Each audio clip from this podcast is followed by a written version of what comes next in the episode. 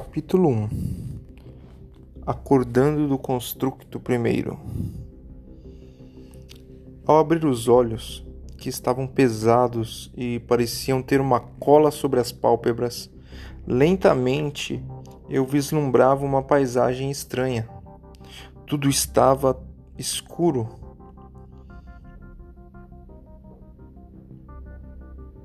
Apenas sombras se moviam sob o cintilar de esparsas luzes que vinham de tochas incandescentes grudadas na parede daquele lugar. Eu estava no chão, deitado sobre uma lama escura e fétida. Meu corpo estava dormente, todo ele, como se uma rocha tivesse me esmagado por horas. Aos poucos, meus dedos começaram a se mover. Demorei algum tempo para conseguir mover as mãos e os pés não sei quantas horas se passaram. Depois de muito esforço, consegui me contorcer e puxar as pernas, ficando um tempo na posição fetal, tentando inutilmente aplacar o frio que eu sentia. Meus dentes se batiam enquanto as mãos tremiam freneticamente. Nunca senti tamanha dor e medo. O frio me cortava por dentro e eu sequer me lembrava por que estava naquele lugar. O que diabos eu estava fazendo nesse lugar abissal? Eu só conseguia pensar nisso enquanto ouvia gritos e choros soluçantes. Eu estava numa cela.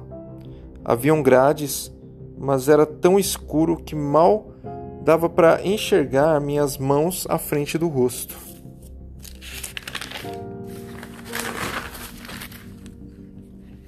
O chão estava molhado, com uma camada de lama e fezes que me faziam lembrar que tinha estômago, e o mesmo estava se revirando com aquele fedor pútrido.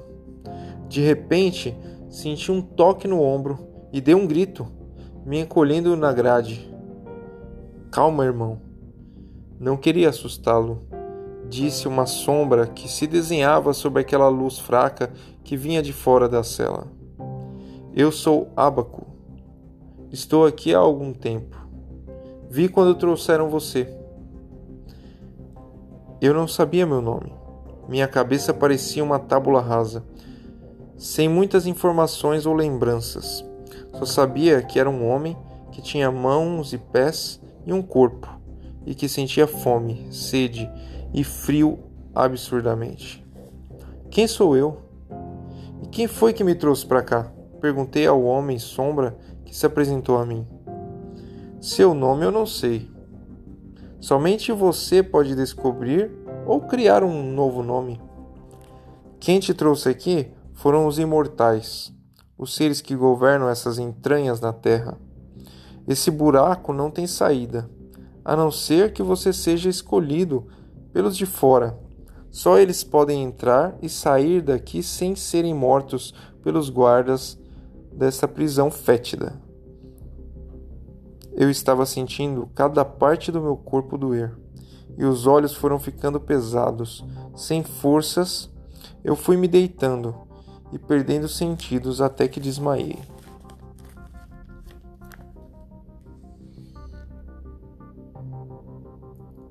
Capítulo 2 Acordando em Paralelo 369 Acorde, criatura inútil! Quando ouvi essas palavras, senti meu rosto ser encharcado por um balde de água gelada, que me fez despertar de súbito. Levante-se e siga a fila. Seu turno de trabalho começa hoje, disse a criatura que tinha a pele coberta de lama e seu rosto tinha escamas, a cabeça adornada com chifres bestiais. Dizendo isto, a criatura me arrancou da cela e me jogou para fora, onde passava uma fila de homens, todos acorrentados pelas mãos. E logo fui também acorrentado a esta fila de moribundos. Eu me sentia fraco, leve como uma folha de papel. As coisas vinham como flashes em minha mente, e eu via imagens de objetos, pessoas, cores, mas não sabia o que eram.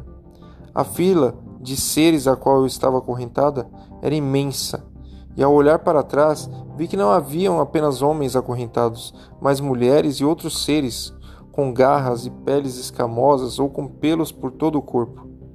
Vamos, ande logo, seus vermes imundos! Enquanto gritava conosco, as criaturas bestiais nos davam chicotadas e arrancavam a carne de quem acertava com seu açoite.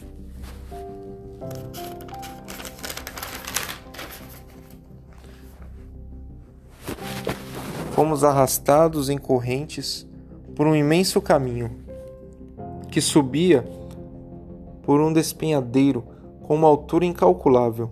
Eu não conseguia ver o fundo daquele vale obscuro. Ao me aproximar do topo, vi uma enorme, um enorme portal que emitia uma luz opaca de cor púrpura. Na entrada deste portal haviam guardas, seres com corpo animalesco. Agora me vinham imagens e memórias que não sabia se eram reais. Vi que os homens e mulheres que chegavam ao topo eram libertados das correntes e escreviam algo num grande livro dourado. E atravessavam o portal.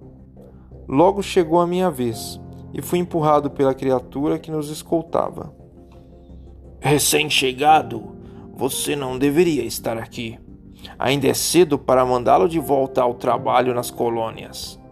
Soldado, leve-o para a parte baixa e faça-o trabalhar nas minas disse a criatura que estava sentada à frente do grande portal púrpura. Assim fui levado por meu carrasco até a parte baixa daquela cidadela, escura e fria. Haviam outros homens e criaturas que eu desconhecia, todos retirando uma espécie de pedra azul translúcida que era arrancada das paredes e do chão do lugar. Logo que cheguei, um dos seres bestiais me tirou as algemas e me empurrou uma pá contra o peito. Comece a retirar os cristais. Ande, seu inseto, disse a criatura com um tom ameaçador. Logo eu estava cavando e retirando as pedras brilhantes do chão e das paredes daquele covil de demônios. Esse lugar era terrível. Eu já havia perdido a conta de quantos dias trabalhava naquelas minas. Ao final do dia, extremamente cansado e faminto, éramos levados de volta às celas, onde eles nos ofereciam uma espécie de sopa ou água suja e oleosa para nos alimentar. E já havia ficado muitos dias sem comer aquela coisa nojenta.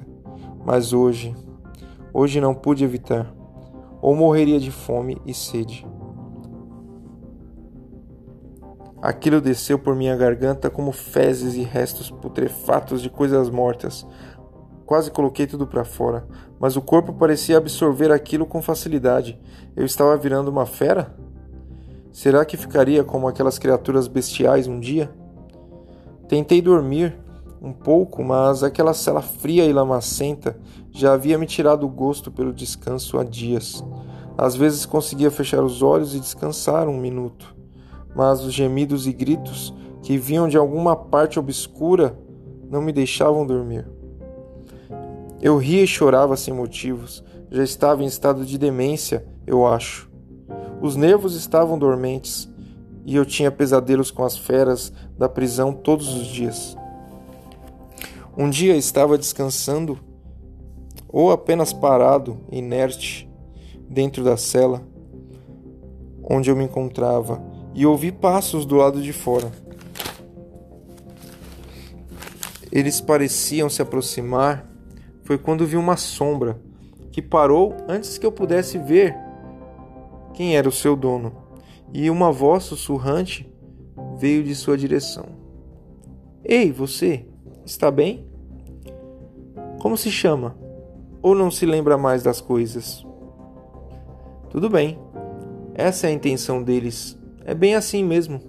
Nenhum desses homens ou criaturas sabem de onde vieram ou para onde vão quando entrar no portal púrpureo.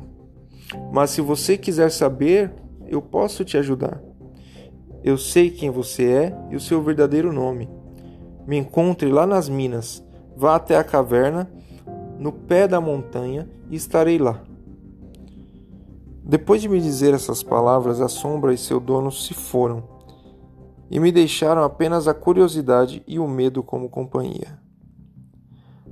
Algum tempo depois, a fera veio buscar a mim e o outro homem que estava comigo na cela. Mas quando a besta o chamou, ele não respondeu. Ficou imóvel, no chão frio e enlameado. A fera então se aproximou dele e jogou um líquido azul que fez ele acordar. Eu fiquei surpreso, pois ele parecia estar morto, bem morto. Me veio à mente a ideia de que aquelas pedras azuis brilhantes que estávamos escavando eram a matéria bruta para fazer aquele líquido que poderia ressuscitar pessoas. O que está olhando, inseto? Vamos, ande! Ande logo e vá descendo. A mina o aguarda, desgraçado. Dizendo isto, a besta me empurrou ladeira abaixo, e logo eu e logo eu estava nas minas para mais um dia de lamento e dor. Minhas mãos estavam em carne viva, mas eu não sentia dor. Nem sentia mais o frio daquele lugar.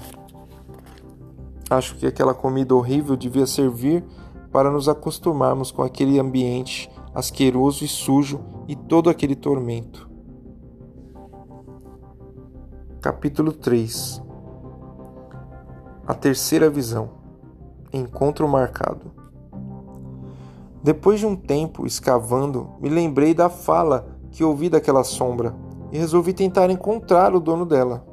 Assim que a fera se distraiu, chicoteando uma criatura de quatro braços, eu desci rumo ao fundo do abismo, no pé da montanha, onde a sombra disse que havia uma caverna.